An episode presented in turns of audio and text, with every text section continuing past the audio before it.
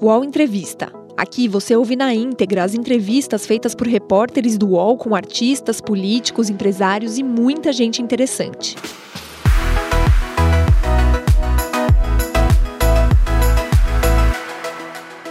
Carla Zambelli começou o ativismo político quando fundou o movimento Nas Ruas e organizou manifestações contra a corrupção e pró-impeachment de Dilma Rousseff.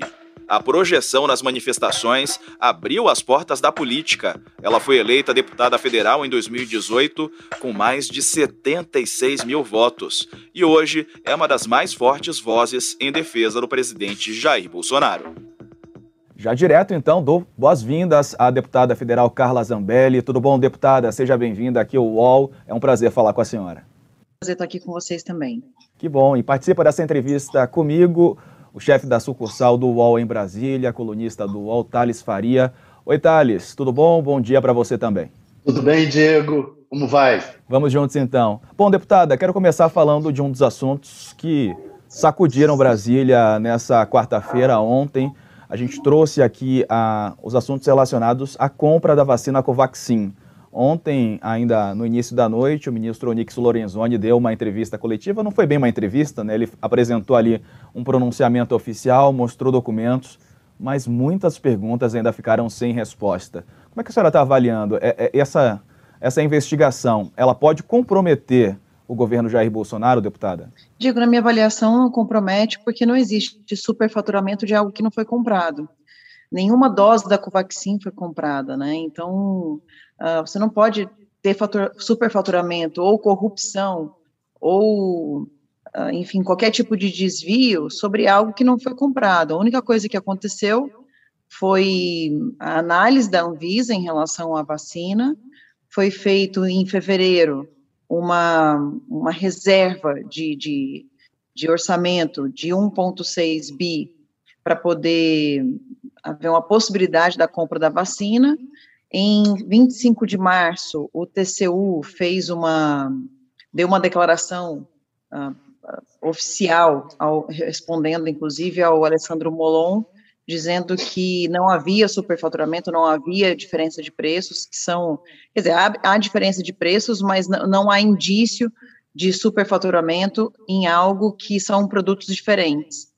E então não vejo problema nenhum, eu acho que isso é algo que foi construído para se tentar uh, dar, dar mais vazão a uma CPI que já estava morrendo. Deputada, é, só para lembrar a senhora que a Folha de São Paulo publicou hoje um docu documento do, do Ministério da Saúde informando ao deputado Fruet que é, já estavam compradas já estavam compradas as vacinas era só uma questão delas chegarem para serem pagas. É, mas não foi comprado. Então, assim, Quer não dizer, foi paga, não foi. não recebemos aí... uma dose. Como é que a gente pode ter. O dinheiro não foi repassado e a dose não chegou. Então, a compra efetiva ela não aconteceu. E ainda que tivesse sido acontecido, então vamos, vamos, vamos fazer um exercício mental de que isso tivesse acontecido, de que a vacina tivesse sido comprada, tivesse chegado, a gente tivesse pago aí X dólares a mais.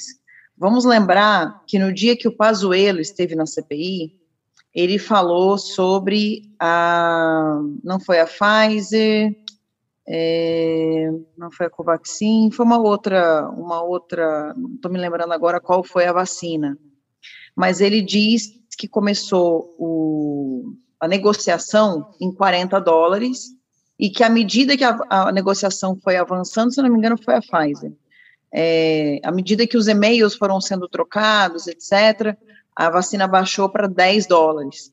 E eu me lembro, porque eu estava presente, que o Renan Calheiros tripudiou, dizendo como que o senhor tem a coragem de dizer que está negociando o preço de vacina. Aí o Pazuello respondeu, não, estava a 40 dólares, e as negociações foram acontecendo até que a gente conseguiu o preço de 10 dólares por dose. Ele disse, é, é, preço de a vida, a vida não tem preço.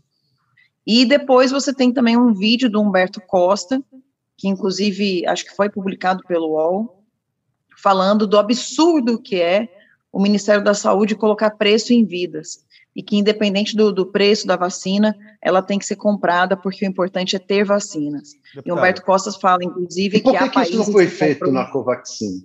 Por que tanta pressa? O que houve na Covaxin foi o contrário, foi muita pressa e, inclusive, pressão sobre funcionários para que isso fosse resolvido rapidamente. Por que essa diferença de tratamento isso, com a Covaxin? Isso, quem está quem tá dizendo é acusação, né? Ah, os fatos de, de verdade, a gente não sabe se foi assim. É, agora é engraçado, quando quando a gente fica com cuidado para olhar um contrato, porque o contrato é leonino, porque pode trazer um problema grande para o governo brasileiro, para o governo de uma forma geral, uh, responsabilizando uh, o Brasil por efeitos colaterais que sequer são, são testados, é, e há um cuidado com isso, é, reclama-se porque demorou demais. Demorou demais? Diga-se um mês, porque um mês depois dos Estados Unidos, que produz a Pfizer, um mês depois a gente já estava distribuindo a vacina aqui no Brasil. É, a gente já tem hoje o IFA, ou seja, a gente já produz uh, a vacina e já somos independentes em relação à produção de algumas vacinas. Então, quando, quando se demora por, por zelo em relação a efeitos colaterais que podem ser graves, a gente é culpado. E quando a gente tenta ir rápido, existe um relatório do TCU do dia 25 de março, dizendo que não há uh, superfaturamento, a gente também é culpado. Então fica difícil se defender desse, desse jeito, né, Deputado, né, Thales? Mas houve uma. É, eu, eu, vejo como natural isso daí. É, a oposição vai fazer isso mesmo, mas os fatos vão se provar ao longo do tempo. Acho que a questão aqui, é, eu não estou fazendo juízo de valor, mas houve uma diferença no tratamento apresentado. Vamos lembrar lá da negociação da Pfizer, que foi bastante ali é, falada durante a CPI sobre os e-mails enviados que não foram respondidos. E agora há uma informação de que o próprio presidente teria agido né, para agilizar a compra das vacinas. Há informação por parte desse funcionário também de que ele teria sido é, apressado na aprovação ali é, dessa vacina, da compra da Covaxin. Por que essa diferença é, de comportamento para a Covaxin? A questão não é a pressa ou a demora, mas houve uma mudança de comportamento né, em relação a essa vacina. Vamos lá. A Pfizer uh, houve uma demora porque ela não estava sendo produzida ainda. Então, como, como que você vai comprar rápido algo que não está sendo produzido? A Coronavac também não estava sendo produzida uh, no ano passado. A, as coisas começaram a acontecer no final do ano. Então, você teve no ano passado uma demora é, de compra porque simplesmente não havia vacina. O mundo começou a vacinar no final de dezembro. Então, assim, o governo Bolsonaro está sendo acusado de demorar por fazer algo o ano passado quando não havia vacina. E aí, quando já há vacina no mercado, então há uma pressa de compra. Isso é natural. Não é só isso, deputada. O, o presidente disse: olha, eu não estou comprando porque é, a Anvisa não autorizou ainda. É, se a Anvisa der o aval, a gente comprará, mas não, não deu aval. A Covaxin foi ao contrário, não esperou-se o aval da, da Anvisa para fechar o negócio. Foi antes não, da Visa. Não se fechou, Thales, não se fechou negócio nenhum. O que, o que, o que foi foi Houve uma, um documento um do Ministério oficial de, informando a Câmara que fechou o negócio. Não existe, não mas não, a dose não chegou e não foi paga. Eu sei, mas houve uma grande dizendo que fechou o negócio. Os, os Thales, não isso é uma grande Ninguém é se acredita. Bom, existe uma grande diferença entre você fazer uma reserva de mercado para uma possível compra e você comprar de fato.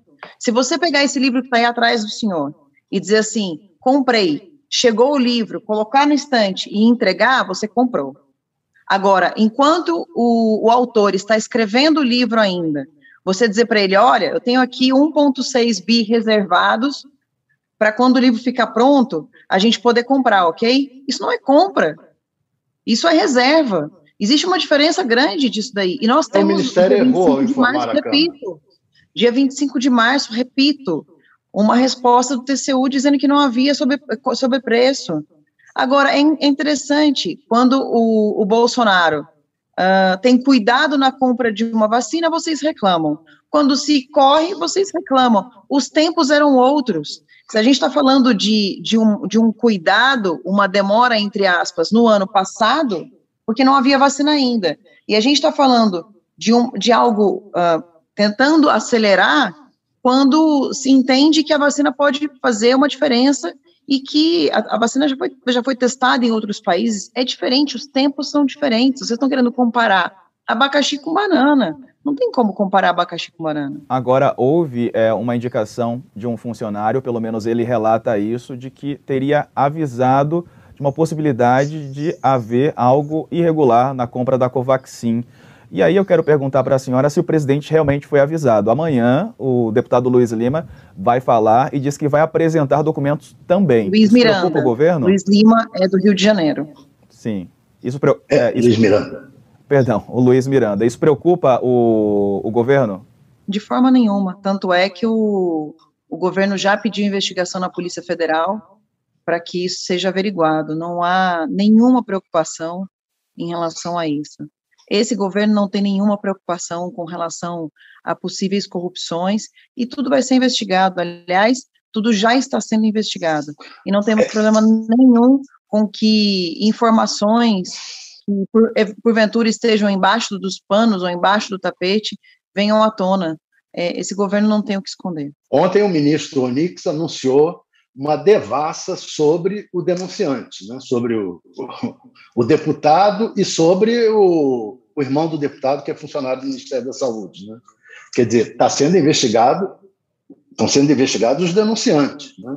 Se o Lula assim, fizesse assim isso. Como a CPI está investigando o presidente, é. investigando, está investigando agora até o ministro, o ministro, da Saúde, é investigado pela CPI, então está tendo devassa de todos os lados, Thales. Eu sei, mas você. É, é, a primeira vez que eu vejo uma denúncia, se fazer uma denúncia contra o governo e o governo investigar o denunciante, não a denúncia. A senhora não acha isso? Se o Lula fizesse isso, que, como é que a senhora reagiria? A senhora fazendo uma denúncia contra o governo e o Lula anunciando: ah, vou, vou denunciar, vou investigar essa deputada. Como é que Interessante, senhora... Thales, porque aconteceu exatamente isso comigo. É, eu fiz uma, várias denúncias na época em relação ao Janot, ao Lewandowski, a Dilma Rousseff e ao próprio presidente Lula. E eu fui denunciada na Polícia Federal por grave ameaça à ordem pública e inaceitável atentado contra o judiciário. O Janot não estava certo, estava. O Janot, Janot estava certo em fazer isso com a senhora? Ele fez. Se ele Mas estava certo? certo. Mas estava certo? Ele, ele, poderia estar, sim. Ué, qual o problema? Se eu sou uma cidadã que não devo nada, eu não tenho problema nenhum em ser investigada, Thales. As minhas contas todas. A senhora não achou certo, foram devastadas. Não é possível. A senhora não achou certo o Janot fazer isso, não é possível. Olha, me ajudou bastante, porque ele me tornou mais conhecida. A não, te ajudou, mas feita na minha vida, não foi certo. Responder? Thales, posso responder? A devassa que foi feita na minha vida é, provou que eu não tenho telhado de vidro. A devassa que foi feita na minha vida trouxe onde eu estou hoje, onde, no qual eu posso dar qualquer entrevista sem nenhum medo de dever nada. Então, se eventualmente eu fiquei chateada à época por ter feito por terem feito alguma devassa na minha vida, assim como Alexandre de Moraes está fazendo atualmente uma devassa na minha vida, é, ele estando errado ou não, eu não tenho medo, porque não há o que temer abriram todas as minhas Mas contas. Mas a minha pergunta não foi se a senhora tem medo, se, foi, se a senhora tem medo, se foi bom ou ruim para a senhora. A minha pergunta foi se é certo ou se é errado. Eu acho que é do processo democrático, cada um pode ser investigado como quiser. É, se, o, se o funcionário não tem nada a temer, qual é o então, problema? Então, tudo bem. Então, o. O que o estaria errado. O que então, estaria o Alexandre Moraes está certo. Eu acho que está certo. Qualquer devassa que se faça na vida de tudo Qualquer bem. investigação, você está usando a palavra devassa, eu acho que é investigação. Eu estou tentando tá. repetir a sua palavra. Tá eu bem. acho que é investigação. Assim como eu estou sendo investigada. Qualquer investigação ela é válida. O que não se pode fazer é um prejuízo, como, por exemplo, foi feito no caso do Daniel Silveira, que foi preso sem uma investigação. Agora, fazer investigação, eu estou sendo investigada pelo, é pelo, forma, pelo, STF não, desde que eu entrei, desde que eu pisei o na, caso na Daniel foi um vídeo em que ele falou que o ministro merecia uma surra. Aí não, não tem investigação, um vídeo ele dizendo Aliás, o ministro Thales, merece uma surra. deixa eu, lhe dar, deixa eu lhe dar uma notícia. não existia sequer uma ação aberta para aquela prisão. Aquela prisão foi completamente equivocada, porque o, o Alexandre de Moraes, ele de ofício deu o, decretou uma prisão sem qualquer ação aberta, não havia nem ação, sequer havia investigação. Então, o devido processo legal não foi. Quer dizer, você está concordando então com uma prisão por causa de um vídeo, né, em que ele fala aí o que ele não deveria ter dito, sendo que ele tem imunidade parlamentar, e ele foi preso por isso. Foi preso sem investigação, sem direito à defesa, sem o devido processo legal, sem acusação do, da, da, PGR, sem participação da Polícia Federal, sem participação da, da Procuradoria-Geral é, da, da, República, um, um deputado federal. Olha a diferença de tratamento. E aí vocês falam que uma investigação em cima de um funcionário está errada, mas a prisão de um deputado federal que tem imunidade está certa? Deputada, num governo que tem como uma das suas plataformas o combate à corrupção, quando há uma denúncia de corrupção, o certo é investigar quem denunciou ou, ou, investigar essa denúncia, né? A pergunta, acho que a questão é essa, né? Porque ficou meio parecendo que quem denunciou ali tem a culpa. Que por mais que não haja, que não seja comprovado, será que não merecia pelo menos uma atenção? Vamos averiguar, vamos checar, vamos é, é, tentar entender o que aconteceu? Eu acho que todos têm que ser investigados, uh, inclusive qualquer pessoa que esteja no processo deve ser investigada, assim como o ministro da Justiça está sendo investigado pela CPI hoje. Eu acho que qualquer pessoa pode ser investigada. Investigação é um devido processo legal, assim como o direito à defesa é um devido processo legal. Agora, neste caso, digo, lembrar mais uma vez aos senhores, dia 25 de março, o TCU, Tribunal de Contas da União, já tinha respondido ao deputado Alessandro Molon que não havia sobrepreço na vacina. E, e, o governo federal tem acesso a essa documentação. Deputada, eu estou aqui com o tweet aberto do Luiz Miranda, né, o deputado. Ele tweetou durante as primeiras horas dessa quinta-feira diretamente ao presidente Bolsonaro. Ele disse o seguinte: presidente, você fala tanto em Deus, permite que eu e meu irmão sejam ataca sejamos atacados por tentarmos ajudar o seu governo, denunciando para o senhor indícios de corrupção em um contrato do Ministério da Saúde, sempre te defendi, e essa é recompensa, e ele pede Diga a verdade, presidente, que de fato estivemos com o senhor no dia 20 de março, denunciamos uma irregularidade na, na aquisição da Covaxin e o senhor deu devido tratamento ao caso, conforme informou o, a Polícia Federal receberia os documentos ainda no dia 20 de março. O presidente foi informado ou não foi, deputada? Eu não sei porque não estava junto. Eu sei que as datas parecem bater bastante.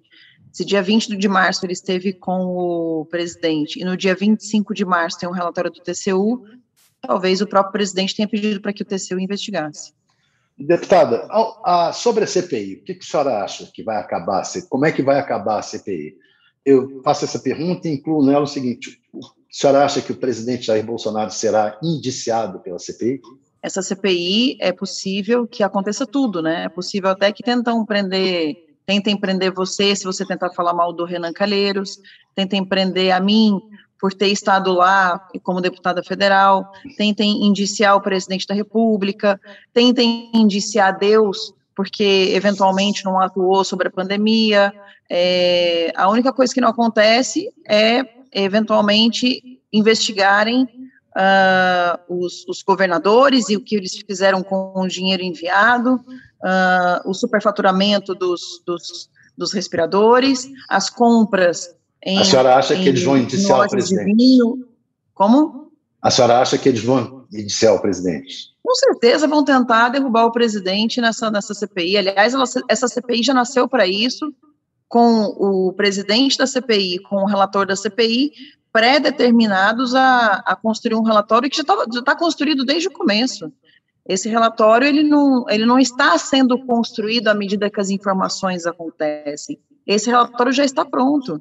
Renan Calheiros é conhecido como, como coroné, né? como, como um, uma pessoa que uh, capaz de tudo. Renan Calheiros é uma pessoa inconsequente é, e, e querem sim derrubar o presidente. Então é óbvio estão tentando achar um culpado e vão, e, vão, e vão colocar esse culpado ali como sendo presidente.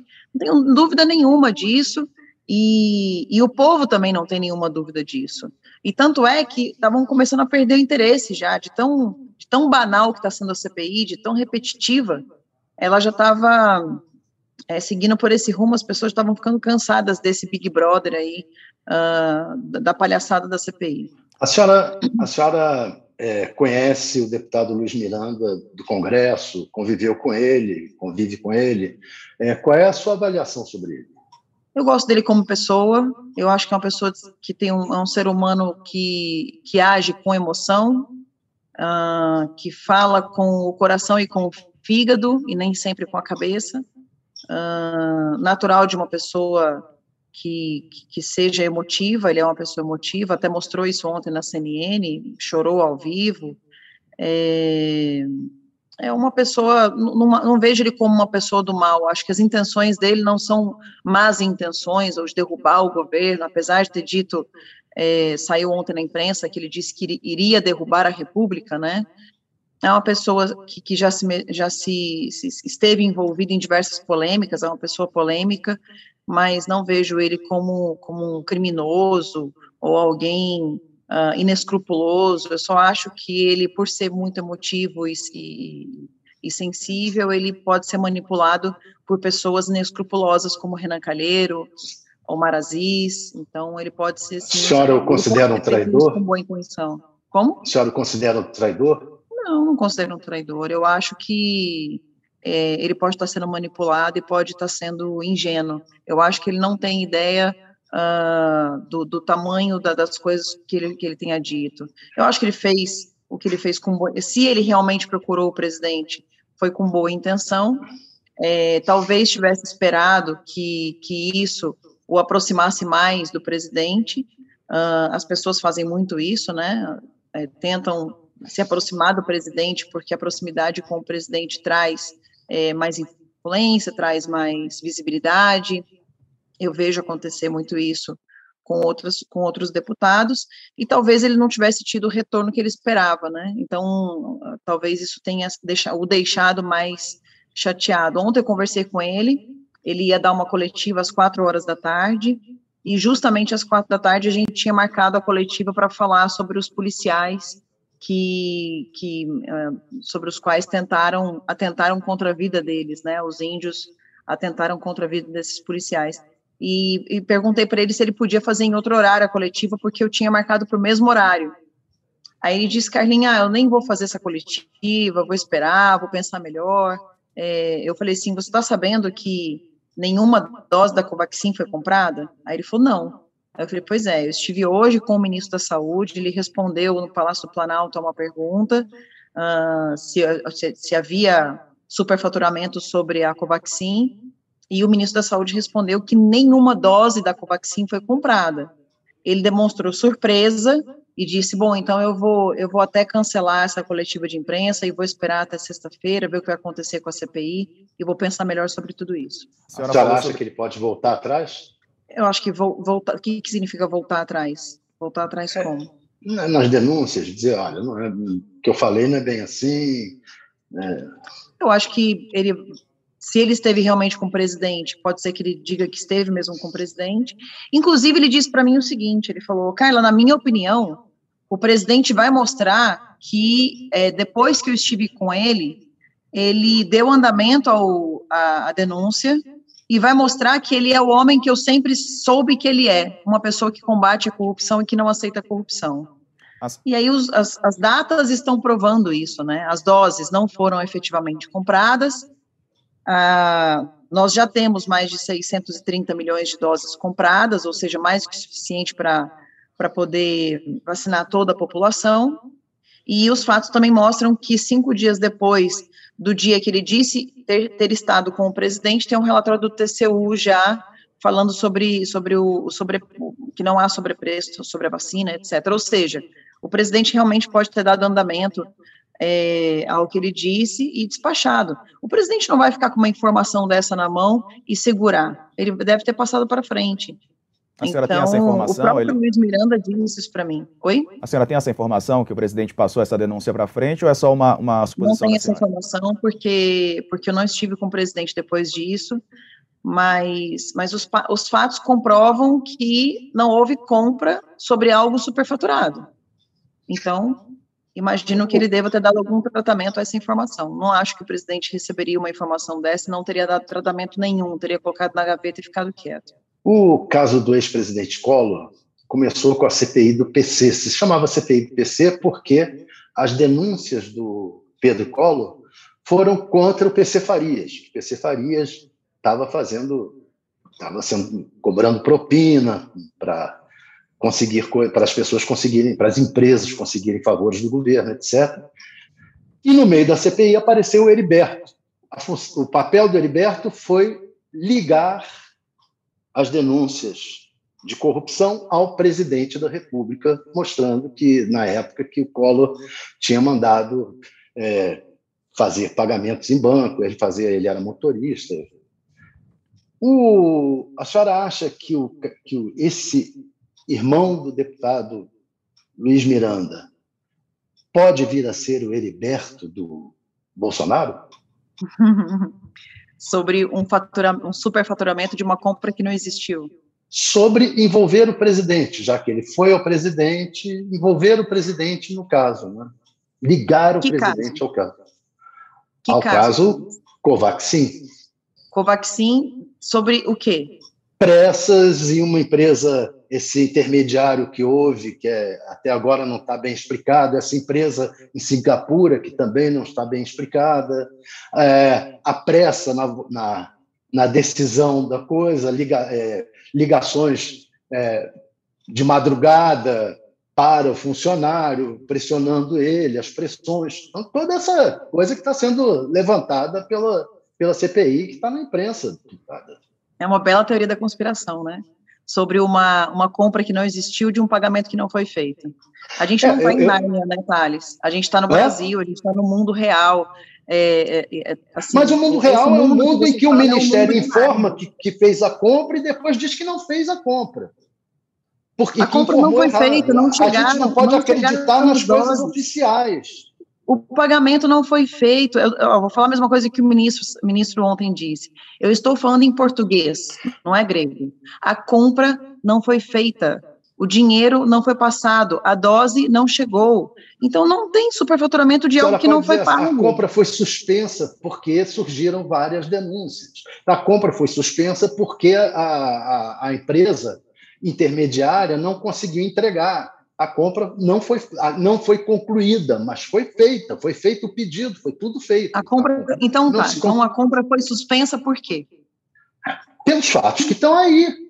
Por quem? Foi suspensa por quem?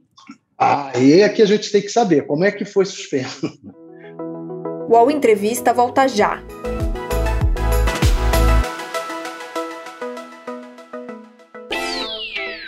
Posse de Bola é o podcast semanal do All Sport sobre futebol.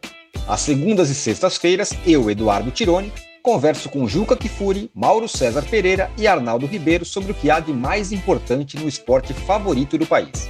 Você pode ouvir o Posse de Bola e outros programas do UOL em uol.com.br/podcasts, no YouTube e também nas principais plataformas de distribuição de podcasts.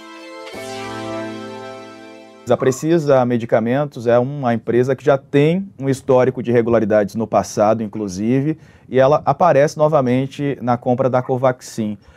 Por que essa empresa, é, é enfim, é, teve, teve a preferência? Por que ela, de novo, atuando no Ministério da Saúde, deputada? Eu não tenho a mínima ideia, eu não trabalho no Ministério da Saúde. É, a senhora não acha que... É, a, a, o, fa o, fato é que a Precisa Medicamentos já, já esteve é, envolvida em situações de irregularidade no passado e voltou a negociar com o Ministério da Saúde. Qual a avaliação que a senhora faz? É correto? Não é? Enfim. Eu não posso fazer avaliação de um, de um fato que eu não conheço. Eu não vou dar opinião é, sem conhecer os fatos. O que eu, as opiniões que eu estou dando aqui e os fatos sobre os quais eu estou falando aqui são os fatos que eu conheço. Eu sequer conheço a Precisa, não sei do que a Precisa fez ou, ou não fez no passado. Tá. O que eu é sei senhora... é que esse governo não comprou nenhuma dose superfaturada. E digo mais: se este governo tivesse comprado a Covaxin, a dose tivesse chegado e já tivesse sendo, sendo, sendo, estivesse sendo aplicada nas pessoas, uh, iam dizer o quê? O Humberto Costa disse há alguns poucos dias que vidas não têm preço. O Renan Calheiros disse na minha frente no dia que o, o Pazuello esteve lá, que era um absurdo o Pazuello negociar a dose de uma vacina de 40 dólares para 10 dólares. Assim, me explique em que mundo nós estamos. Quando, quando, se, quando se negocia um preço, a, a vida não tem preço. E quando não se paga o preço que teoricamente é superfaturado, é, é errado. Desculpa, eu, eu, eu a mim, o meu cérebro não consegue fazer as conexões que vocês Mas estão é, me pedindo. É, é eu acho que quem está é assistindo é também não. É diferente uma avaliação de mercado em que a procura era grande e o preço subiu de um preço superfaturado, segundo apontam as investigações. São duas, não dá para colocar as duas situações no, na mesma no mesmo peso ali, no mesmo, no mesmo... Superfaturado, superfaturado, uh, você leu o relatório do TCU do dia 25 de março? Eu, eu acompanhei todas eu as informações. Vocês não leu o relatório do TCU. O TCU, é, vocês confiam no TCU ou vocês acham que o TCU também é um, é um organismo onde há uma, um super, um, uma espécie de, de, de, clima de corrupção lá dentro? Então a senhora está falando que essa, essa investigação que está sendo conduzida, não só pela CPI, mas também, enfim, pelo, por procuradores, é, ela é uma teoria da conspiração criada com, com o intuito de atingir o governo Bolsonaro. Mas é óbvio, é só olhar o, o documento do dia 25 de março do TCU em que o TCU fala que não há superpreço, não há sobrepreço, que são produtos diferentes. E se, e se, se a dose tivesse chegado, se nós tivéssemos comprados, a gente teria o relatório do TCU na mão do dia 25 de março dizendo que não há sobrepreço.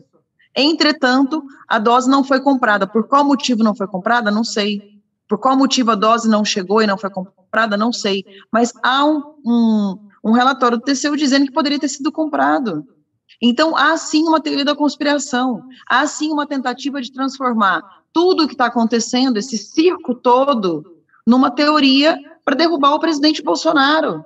De fato, não há nada contra o presidente Bolsonaro. Deputado, não será isso uma teoria da conspiração?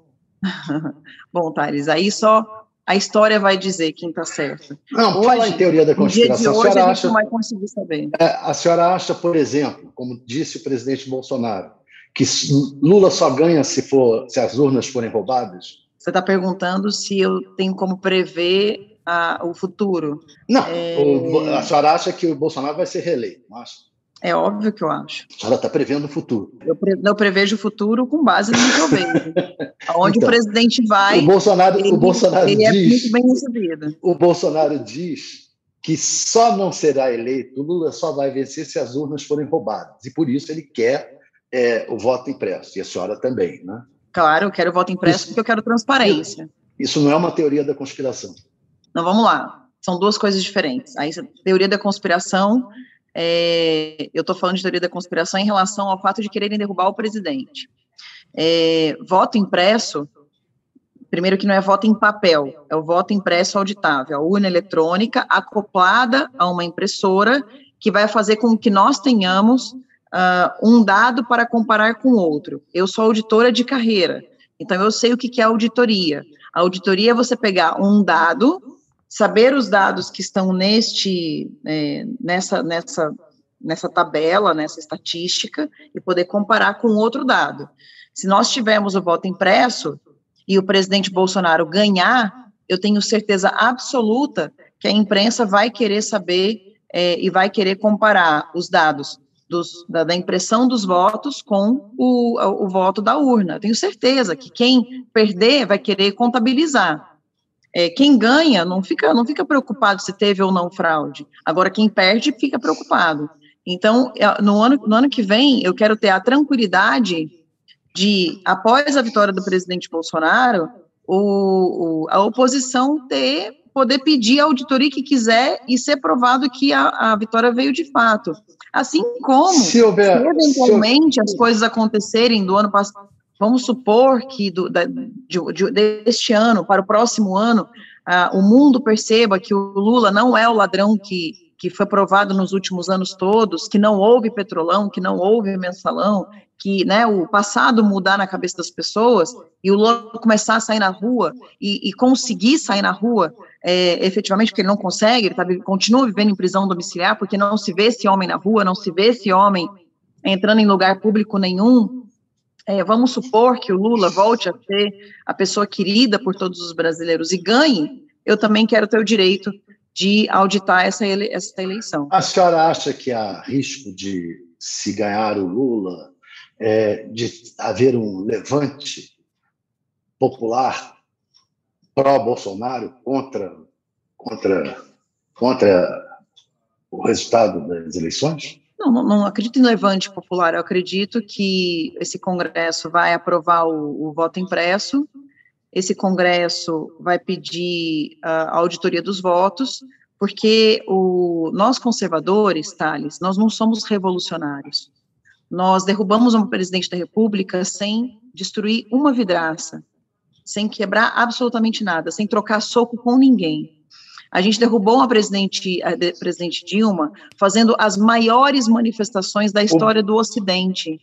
Então, o Bolsonaro, de certa revolução. forma, apoiou uma manifestação de policiais militares no Ceará contra o governo. Ah, ano passado. Não, não, houve, não houve apoio, não, a palavra não é apoio, a palavra é respeito. É possível, porque o seu marido é, da, é comandante da Força Nacional. Né? É, é possível um levante de policiais contra é, uma eventual vitória do PT nas eleições? A senhora acha que é possível ou não? Eu acho que os militares sabem sempre o lugar deles. É, se eventualmente houver uma, uma vitória do PT nas eleições, com urnas é, eletrônicas e votos auditáveis, e na auditoria dos votos se provar que o Lula venceu democraticamente, os militares, todos eles, incluindo meu marido, vão aceitar essa, essa vitória do, do, do ex-presidiário Lula. Eu acho que a gente tem que aceitar a democracia. A democracia é respeitar a vontade da maioria. Nós não somos revolucionários. Nós em que não hipótese somos... não, não, não haveria esse, esse levante. Não entendi sua pergunta, Thales. A senhora disse que se as urnas forem auditadas e tiver tudo, se for uma eleição com urnas auditáveis, não haver, e, e tudo for correto, não haverá levante. Se não for urnas auditáveis e não puder conferir. Aí eu não sei porque eu não sou policial militar e eu não consigo me colocar no lugar deles. Eu não vou aceitar essa, essa esse resultado. Eu vou continuar contestando o resultado eternamente. Assim como eu contestei o resultado da, da, da, da pelo, eleição da Pelo que a senhora conhece do seu marido, ele aceitaria? Não sei, ele vai ter que dizer por ele. É, meu, meu, meu, marido também não é um, uma pessoa fora da lei, ele é uma pessoa que vive dentro da lei. Inclusive, é, meu marido acabou com o crime de cangaço no Ceará, e se houve redução de homicídios no interior do Ceará foi graças ao trabalho do meu marido e da tropa que trabalhava junto com ele, em que muitos morreram trocando tiro com bandido, em que meu marido, inclusive, tomou oito tiros em oito oportunidades diferentes, trocando tiro com bandido. Bom, a senhora citou aí a questão do ex-presidente Lula. Ontem o STF sacramentou a suspeição do ex-juiz Sérgio Moro em relação à condenação do do ex-presidente, não é? Como é que a senhora avaliou essa, essa, essa suspeição de Moro nesse processo e o Lula novamente, é, enfim, podendo concorrer nas eleições de 2022, deputada? É, é difícil questionar uma avaliação do STF, né? Uh, primeiro porque eles mudam de entendimento ao sob ao prazer, né? Em relação a, a, por exemplo, a condenação do Lula, cinco anos depois, eles decidiram que o foro não era o foro de Curitiba. Então, eles mudam de opinião ao seu bel prazer. Agora, eles acham que o Moro é suspeito depois de terem dito várias e várias e várias vezes que o Moro não era suspeito. Então, uh, eu mais do que ninguém tenho motivos para ter mágoas com o ex-ministro Moro. Mas como juiz, ele foi um excelente juiz. E eu não tenho dúvida nenhuma da moralidade do Moro e da, da capacidade do Moro em, ju, em ser juiz, no caso, não só do Lula, como todos os outros condenados no caso do Petrolão.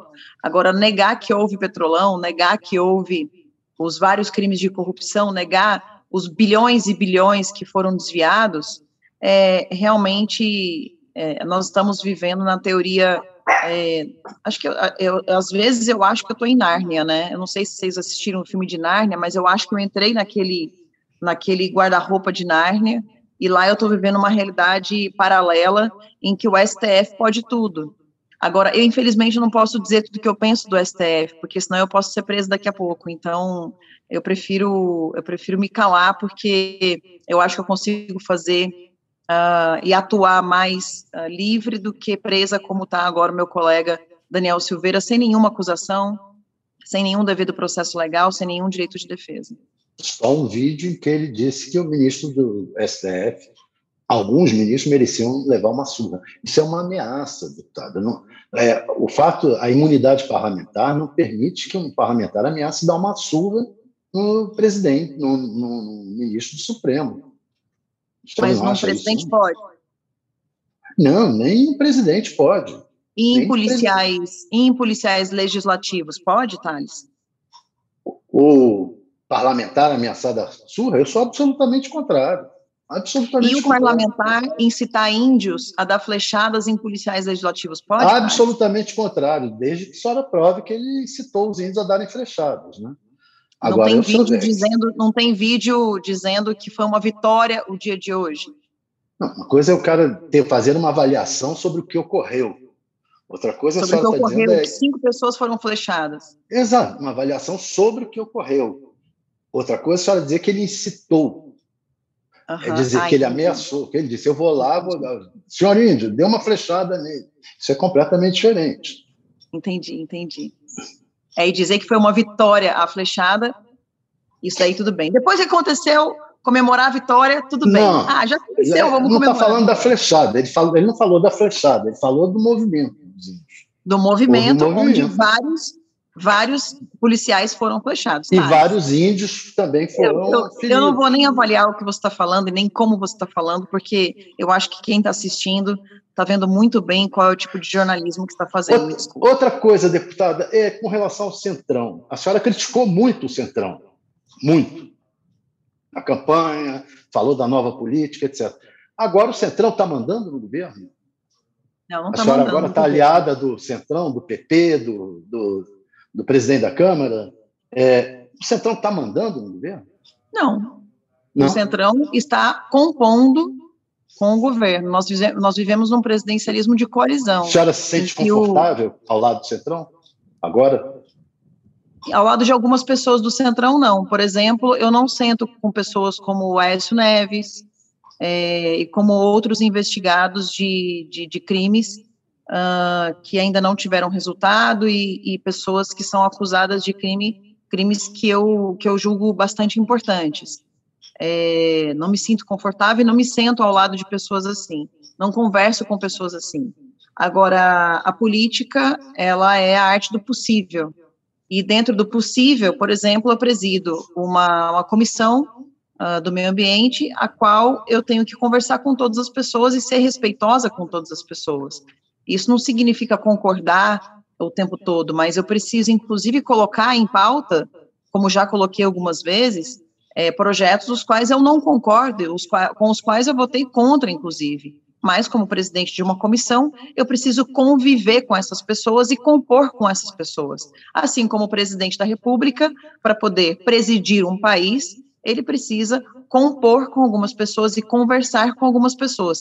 Ele pode não concordar, às vezes, ele pode eventualmente não se sentir confortável, mas é, nós vivemos uma democracia em que as pessoas foram eleitas e precisam ser respeitadas por isso. Mas uma coisa uh, não mudou. O, o, as nossas estatais continuam nas, nas, mãos de pessoas técnicas, uh, diferente da época da, da era Lula e Dilma, todas as estatais dão lucro, e os ministérios estão, estão sendo conduzidos da forma mais técnica possível. Não, é a Comissão do Meio Ambiente. O ministro foi, a senhora é presidente da Comissão do Meio Ambiente, o ministro, o Ricardo Salles, acaba de sair ontem, né, pediu demissão. É, ele pediu demissão por causa das denúncias ou porque é, o Centrão quis? Não, ele pediu demissão porque uh, nas palavras dele, eu acho até que eu anotei aqui, ele disse que a gente precisa viver num país nos próximos meses em que o ambiente seja mais sereno. E todos nós sabemos que a imprensa não deixava o Ricardo Salles um dia em paz. É, da mesma forma como eu estou enfrentando investigações e que meu, meu sigilo bancário, fiscal, telemático foram todos quebrados e não encontraram absolutamente uma vírgula, é, e isso está. Estou é, muito feliz de, de que o Alexandre de Moraes tenha tirado o sigilo do, de um dos processos, porque assim eu pude ver o processo e ver que não tinha absolutamente nada contra mim, é, e já foi pedido até arquivamento. Da mesma forma, o Ricardo Salles enfrenta pedidos de investigação. Só que é diferente uma, uma parlamentar enfrentar uma investigação e um, um ministro uh, enfrentar uma investigação. É, o enfrentamento de uma investigação, o processo da investigação é um processo desgastante independente da pessoa ter culpa ou não. Eu confio plenamente na honestidade e uh, no fato de que o Salles não fez absolutamente nada. Uh, e isso ficaria provado com o tempo. Mas mesmo que ficasse provado com o tempo isso, o ministro acaba sofrendo desgastes. E ele, acho que como excelente cidadão e grande apoiador do presidente, preferiu se afastar é, para que a temperatura baixasse. A gente precisa de uma temperatura uh, mais amena nos, nos, meios de comunicação e, e, entre as relações de poder. Então, eu acho que ele saiu na sensação de um dever cumprido. A política ambiental uh, que ele fez e montou está dando certo, os lixões, uh, o comando e controle, os, as ações de, de, comando e controle que ele tem feito uh, e tem conduzido. Enfim, todos os processos, o, uh, o substituto dele, o substituto dele vai manter a mesma política dele, né? O substituto dele tem uma, um, um perfil um pouco diferente, é, é uma pessoa uh, que, que pensa uma política ambiental bem parecida, mas tem um perfil bastante diferente. Então, vamos aguardar para ver como que ele como que ele mantém tudo isso. Eu acho que a temperatura vai baixar bastante, porque ele é uma pessoa do diálogo, é, é uma pessoa tranquila. É, na verdade, o Ricardo Salles sempre foi uh, um homem que diz muito o que pensa, muito parecido com o presidente Bolsonaro, e isso incomodou muita gente. É, o substituto do, do Salles é uma pessoa mais acho que não tão, não tão, não bate tanto de frente com as pessoas quanto, quanto eu, quanto o Salles, quanto o presidente. Então, a senhora, na avaliação da senhora, por exemplo, o delegado Saraiva da Polícia Federal, qual que foi a avaliação, a conduta dele nas investigações sobre o, o ex-ministro agora? Bom, vai ficar provado que, que o ex-ministro não fez absolutamente nada na questão do Saraiva. O Saraiva, ele tem no, no histórico dele é, uh, outras operações em que ele fez, aconteceu, falou e simplesmente no final das contas uh, houve vários erros, né? E ele admitiu inclusive esses erros na, no dia que ele esteve lá no Congresso. Uh, eu, eu falei da operação que ele conduzia e ele disse que realmente a operação teve erros e que isso acontece, que erros acontecem. Então eu tenho certeza que mais uma vez nesse inquérito que ele fez é, ali às pressas, né, na, na, na, ânsia de se vingar do, do, do Salles por ter sido tirado da, da superintendência da Polícia Federal, ele, ele, ele vai, a gente vai provar que não teve nada. E o próprio Saraiva, no dia que esteve na Roda Viva, disse que o outro processo, o outro inquérito uh, da, de 2019 não tem absolutamente nada de legal, ou seja, o próprio Saraiva inocentou o Ricardo Salles no Roda Viva em relação ao processo, ao inquérito que roda em relação ao, ao, ao, ao que aconteceu com as madeiras que foram para fora do país. Então, eu, em ambos os, os, processos, eu tenho certeza que, que o Salles vai sair intacto uh, e o tempo vai provar que ele estava correto e, e, não vai sair da vida política do Brasil. O Brasil precisa de pessoas como Ricardo Salles na política. Bom, eu queria tratar também com a senhora. O, a senhora esteve ao lado do presidente Bolsonaro durante aquele momento, um episódio com uma repórter, uma jornalista da TV Vanguarda, afiliada da Globo, não é? Quando ela questionava o presidente sobre a ausência do equipamento de proteção, que é máscara. Agora há pouco a senhora chegou a comentar sobre uma realidade paralela. A gente sabe que a pandemia continua, o Ministério da Saúde tem como uma das suas políticas é, para combater a pandemia, além da compra de vacinas que a gente está acompanhando, medidas de prevenção, né? evitar aglomeração, utilizar máscara. O próprio ministro da Saúde fala isso abertamente. Apesar disso, o presidente Bolsonaro segue aparecendo sem máscara em compromissos, em agendas públicas, em vários estados em que ela é obrigatória. Por que isso tem acontecido? A senhora não acha que ele dá um péssimo exemplo aos brasileiros? E pior, naquele dia em que ele tirou a máscara para falar com a jornalista, e enfim, inclusive com palavras é, bem é, pesadas em relação à imprensa. É, a senhora também tirou ali a máscara como uma forma de apoio, né? Por que a senhora fez isso? Uh, fiz para apoiá-lo, fiz para mostrar que ele não estava sozinho, uh, fiz porque eu, inclusive, publiquei já os meus exames de anticorpos neutralizantes, que a ciência diz, e até o ministro, até o, o senador Otto Alencar diz que é, com anticorpos neutralizantes positivos, a gente está imune, né, não transmite e não pega o vírus. Então, eu estou com anticorpos neutralizantes reagentes em 62%. Mas não é um então, mau exemplo, com, deputada? Com total, não é um exemplo Eu negativo. fiz com total responsabilidade, é, eu, eu acredito, e a ciência diz, inclusive vários países estão mostrando que quando as pessoas estão imunes, o uso da máscara já não é mais necessário. Então, eu tirei a minha máscara com total responsabilidade, é, pensando com total tranquilidade de que eu não infectaria ninguém e não transmitiria o vírus a ninguém. Então, fiz para apoiar o presidente Bolsonaro. É, o presidente Bolsonaro provavelmente fez aquilo ali num ato de, de protesto, porque, primeiro, ela tinha dito que ele não chegou com máscara, sendo que eu postei um vídeo naquele mesmo dia mostrando que quando ele sai do carro e vai até o hospital, ele está de máscara. Ele ficou de máscara o dia inteiro aquele dia.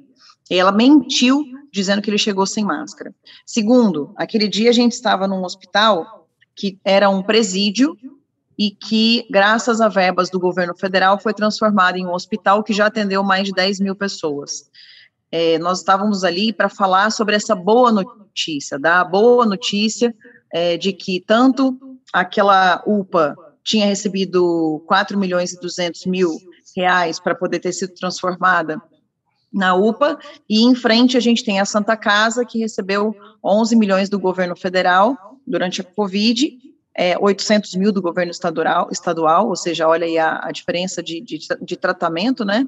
E eu mesma já tinha mandado 900 mil reais de emenda e mais um milhão eh, de indicação de verba de governo federal também para a Covid, para aquela Santa Casa. E nós estávamos falando das boas notícias que o governo federal vem fazendo em relação ao tratamento da saúde e ao tratamento da pandemia, eh, contra a pandemia. E aí ela insistiu em perguntar do capacete dele, que ele tinha tomado multa, e ele explicou para ela que o capacete dele era um capacete específico para aguentar bala de 762, porque ele é uma pessoa ameaçada, que já tentaram contra a vida dele, todo mundo sabe do risco de vida que corre o presidente da República e todos os presidentes de República. É, e ele explicou para ela que aquele capacete era um capacete especial. Enquanto ele tentava explicar para ela que aquele era um capacete especial, ela ficava interrompendo ele o tempo todo e tirando o microfone da mão dele, é, ou seja, dele ali, para ele não poder falar. E aí, no final, ele volta para o assunto da, da Santa Casa, fala do prefeito, que também colocou verba ali, e ela volta e tenta falar da máscara, dizendo que ele não, não, não Mas, chegou deputada. de máscara. O que ele quis mostrar é, ó, eu, eu, é, é, você quer ver eu sem máscara? Tá bom, tá aqui eu sem máscara. Vocês querem a má notícia? Porque a boa notica vocês não querem. Vocês Mas querem amar a notícia. Ele não falou com essa calma, né? Ele não falou com essa calma, ele foi bem agressivo. A senhora, como mulher, não se sentiu ofendida? Não, não me sinto ofendida porque eu não acho que tratamento de, de mulher ou de homem tem que ser diferenciado. É, eu me senti ofendida, por exemplo, quando Dória mandou eu engraxar as botas dos militares. É, me senti ofendida por alguns segundos. Depois eu pensei, bom, realmente, meu marido é militar e eu engraxo as botas deles com, deles com muito prazer. É, vocês, por exemplo, você não, Diego, mas o, o Thales fez várias perguntas aqui bastante irônicas, é, algumas até agressivas, e, e, eu me senti ofendida, eu acho natural. Por favor, agressivas não, deputada. Ah, não, é, não, tudo bem, realmente. Eu respeito a senhora, não, sinceramente, é, respeito bastante o a senhora. O, pres, jamais a palavras o presidente usou palavras pesadas, né? Um trabalho de. Eu posso ter M, feito não, não, mas olha só, você pode, ser, você pode ser muito doce é, usar as palavras mais doces possíveis com o tom mais agressivo necessário. Você pode usar todas as palavras sem nenhum palavrão, sem aumentar o tom de voz e ofender a pessoa, ofender até a inteligência da pessoa. Você pode fazer isso. É, agora, o fato de eu ser mulher e o fato de uma jornalista ser mulher, isso não tem que mudar nada. Nós não queremos tratamentos iguais, as feministas não querem tratamentos iguais, não queremos ser tratadas da mesma maneira. As feministas não dizem isso o tempo todo? Que somos iguais? Ué, então aguento, aguento o tranco. Agora, você dizer que eu concordo, olha, eu não concordo do presidente é, ter, por exemplo, dito calha a boca. Eu acho que ele não precisava chegar a esse nível. Mas é, eu entendo o presidente, o nível de estresse que ele passa, é, eu acho que nós, quando nós votamos no presidente, nós já sabíamos que ele era esse tipo, uh, tinha esse tipo de personalidade, e a gente não esperava que de uma hora para outra ele mudasse, virasse e, e virasse a. a Mas o, o Diego havia perguntado à senhora se não é um mau exemplo o presidente andar, é, como já fez várias vezes, em público, sem máscara e promover aglomerações. É, a senhora não acha isso um mau exemplo para um presidente da República, para um chefe de Estado? Eu acho que a gente vive de exemplos, você tem razão. Uh, e o Papa Francisco, ele vai todos os dias na Praça de São Pedro, todo mundo está de máscara, ele está sem máscara. Ninguém critica o Papa Francisco, né? Mas critica o presidente Bolsonaro. Ele não, não se. A senhora acha que, é, desculpe, a senhora acha que é um mau exemplo do Papa? Eu acho que o Papa poderia usar máscara, sim, e prefere não usar máscara. Eu não vou criticar o Papa por isso. É, quem quer estar perto do Papa sem máscara tem o direito de estar perto do Papa sem máscara, como tem o direito de ficar longe do Papa sem máscara. É, o presidente já teve Covid. O presidente testa o tempo inteiro, ele testa a, o IgG dele. Ele deve saber que não está transmitindo também. Eu não acho que ele faça isso de maneira irresponsável, não. Bom, nosso tempo está acabando. Eu quero agradecer à deputada Carla Zambelli por participar aqui do UOL Entrevista. Muito obrigado por, por essa entrevista, deputada. Até uma próxima. Até uma próxima, muito obrigada. Agradeço também ao Thales Faria, que esteve comigo nessa entrevista, e agradeço a você que nos acompanhou até aqui. O UOL Entrevista e outros podcasts do UOL estão disponíveis em uol.com.br/podcast. Os programas também são publicados no YouTube, Spotify, Apple Podcasts, Google Podcasts e outras plataformas de distribuição de áudio.